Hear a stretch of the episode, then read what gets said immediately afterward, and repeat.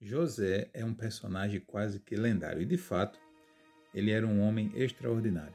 Ele previu o futuro, ele interpretava sonhos e era um exímio administrador. Tudo aquilo que era posto em sua mão prosperava. Ele era um instrumento de Deus para prosperar. Mas a vida de José está longe de ter sido uma vida fácil. Se você conhece a vida de José, sabe que ele passou por mais apertos do que sucessos. Apesar de ser tão abençoado e tão próspero, a vida dele foi marcada por desprezo, traição, injustiças e frustrações. Mesmo assim, ele foi capaz de amadurecer, ele foi capaz de deixar o seu melhor se sobressair, ele foi capaz de deixar o seu melhor vir à tona. Ele foi responsável por salvar a vida de muitas pessoas da fome. Ele foi um homem tão abençoado que foi nomeado governador do maior império da época, que era o Império do Egito. Mas como ele conseguiu fazer isso? Bem, é, cada pessoa tem a sua jornada, cada pessoa tem a sua caminhada, mas eu observei, eu percebi três lições, três lições que José foi capaz de aprender para que ele pudesse se tornar o governador do Egito e continuar sendo abençoado e um homem aprovado por Deus. É sobre essas três coisas que nós estaremos falando hoje. A primeira coisa foi a capacidade de José entender que tudo que ele recebeu de Deus tinha um propósito. Ele recebia visões de Deus com propósito, ele via o futuro com propósito, ele era um homem próspero com um propósito.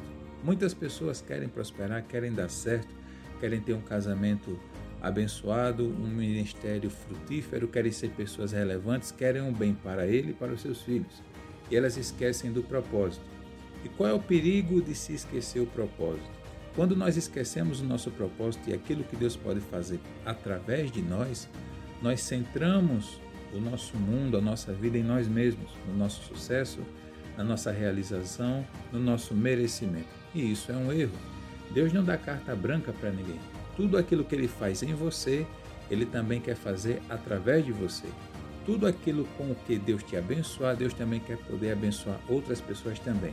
Não estou falando só de bens materiais, eu estou falando até da sua história, das suas experiências, da sua superação, daquilo que Deus coloca na sua vida, um casamento abençoado, filhos abençoados e até desafios que você vive, até desafios que você passa, são instrumentos de Deus para você poder superar, para você poder mostrar o caminho, mostrar a porta de saída para outras pessoas também.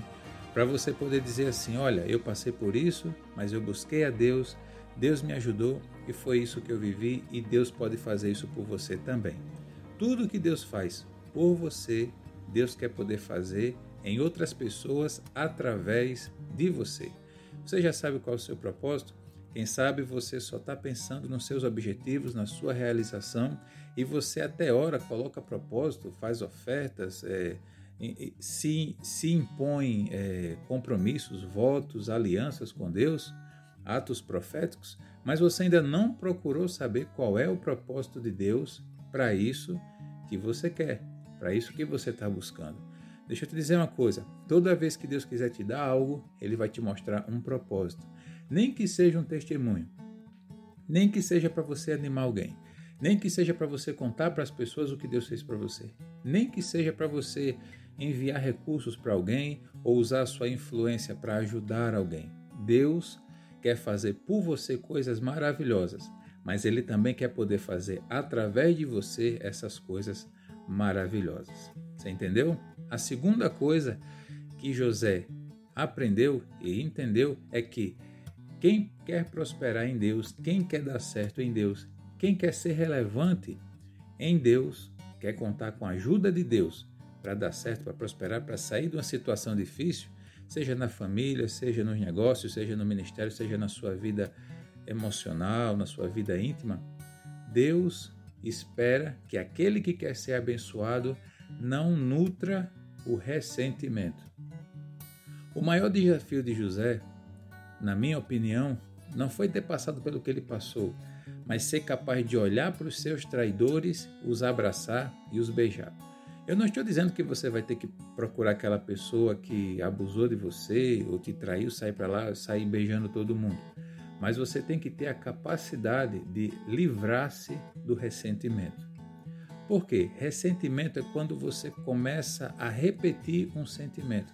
É quando você começa a nutrir um hábito de ficar pensando no que fizeram com você ou mesmo que aconteceu na sua vida e você fica nutrindo, nossa, eu fui injustiçado, nossa, isso não podia ter acontecido comigo, nossa, olha o que eu fiz, olha como eu errei, isso é ressentimento. A palavra de Deus diz o quê? Deus é Deus de coisas novas. Né? Deus diz o quê? Cante ao Senhor um cântico novo. É necessário que eu e você possamos aprender a abrir mão do ressentimento. E muitas vezes você tem razão em estar ressentido. Muitas vezes você tem o direito de querer justiça, de querer uma punição. Não estou dizendo que você tem que apoiar a injustiça. O que eu estou dizendo é que você tem que ser capaz, busque em Deus, peça a ajuda de Deus, de abrir mão do ressentimento, de querer vingança, de querer que a outra pessoa sofra porque ela te fez sofrer. Né? Esse tipo de sentimento vai atrapalhar sim aquilo que você quer que Deus faça por você. Porque é o que Deus diz: olha, você, você vai orar, peça crendo que Deus já te deu. E se alguém fez algum mal contra você, perdoe. Queira para os outros aquilo que você quer para você. Eu não estou dizendo que você vai ter que voltar a andar com a pessoa, a beijar a pessoa, abraçar a pessoa, virar melhores amigos. Não é o que eu estou dizendo.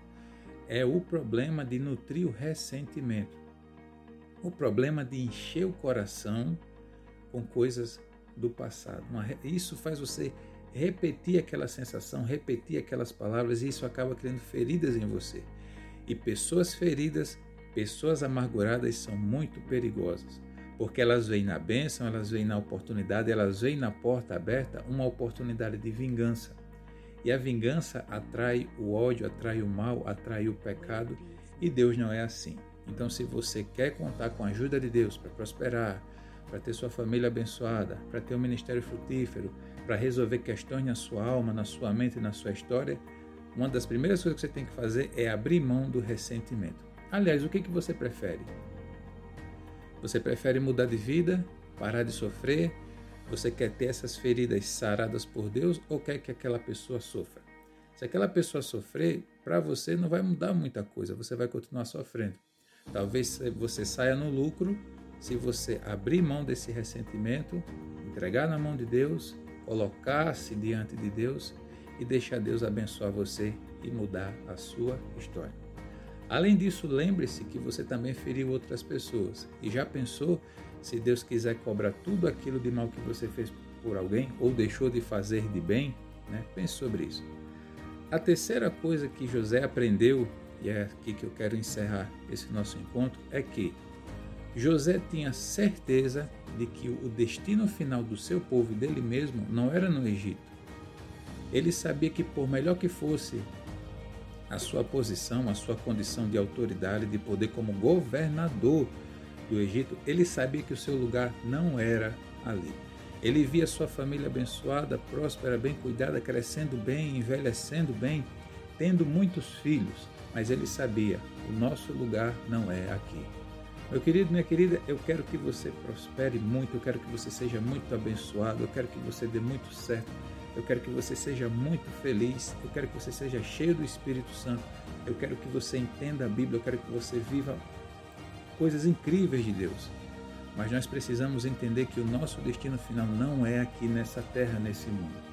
Esse mundo é uma passagem, esse mundo é onde cumprimos o nosso propósito o nosso alvo final, a nossa, a nossa estação final é lá no céu, é eternamente na presença de Deus, é na Nova Jerusalém, é louvando a Deus, é vivendo aquela aliança que Jesus consumou lá naquela cruz. Não coloque o seu coração somente nesse mundo, não coloque o coração somente nas coisas que esse mundo pode te dar e te fazer. Coloque o seu coração em Deus, porque no final das contas, quando as luzes se apagarem, quando todo o som for embora, a única coisa que teremos diante de nós é a vida eterna. E nós não podemos perder a visão do trono de estar com Deus, de ouvir Jesus dizendo: Vinde, bendito de meu Pai, para o descanso que eu preparei para vocês. Todos nós queremos viver bem. Eu não estou dizendo para você ignorar os seus sofrimentos, isso é até irresponsável. Mas eu quero que você também tire um tempo, reserve um espaço na sua alma e na sua mente entender, olha, por mais que eu queira, por mais que Deus possa me dar, o meu lugar não é aqui nessa terra, o meu lugar é na Nova Jerusalém. Eu quero que você pense sobre isso. Que Deus te abençoe e até o nosso próximo encontro, em nome de Jesus. E se você acha que esse áudio foi útil, se esse áudio te abençoou, por favor, envie para alguém que você acha que esteja precisando no seu grupo do WhatsApp, no seu grupo da família. Quem sabe ajude alguém e levante outras pessoas também, tá bom? Deus te abençoe, que Deus te dê paz. Valeu!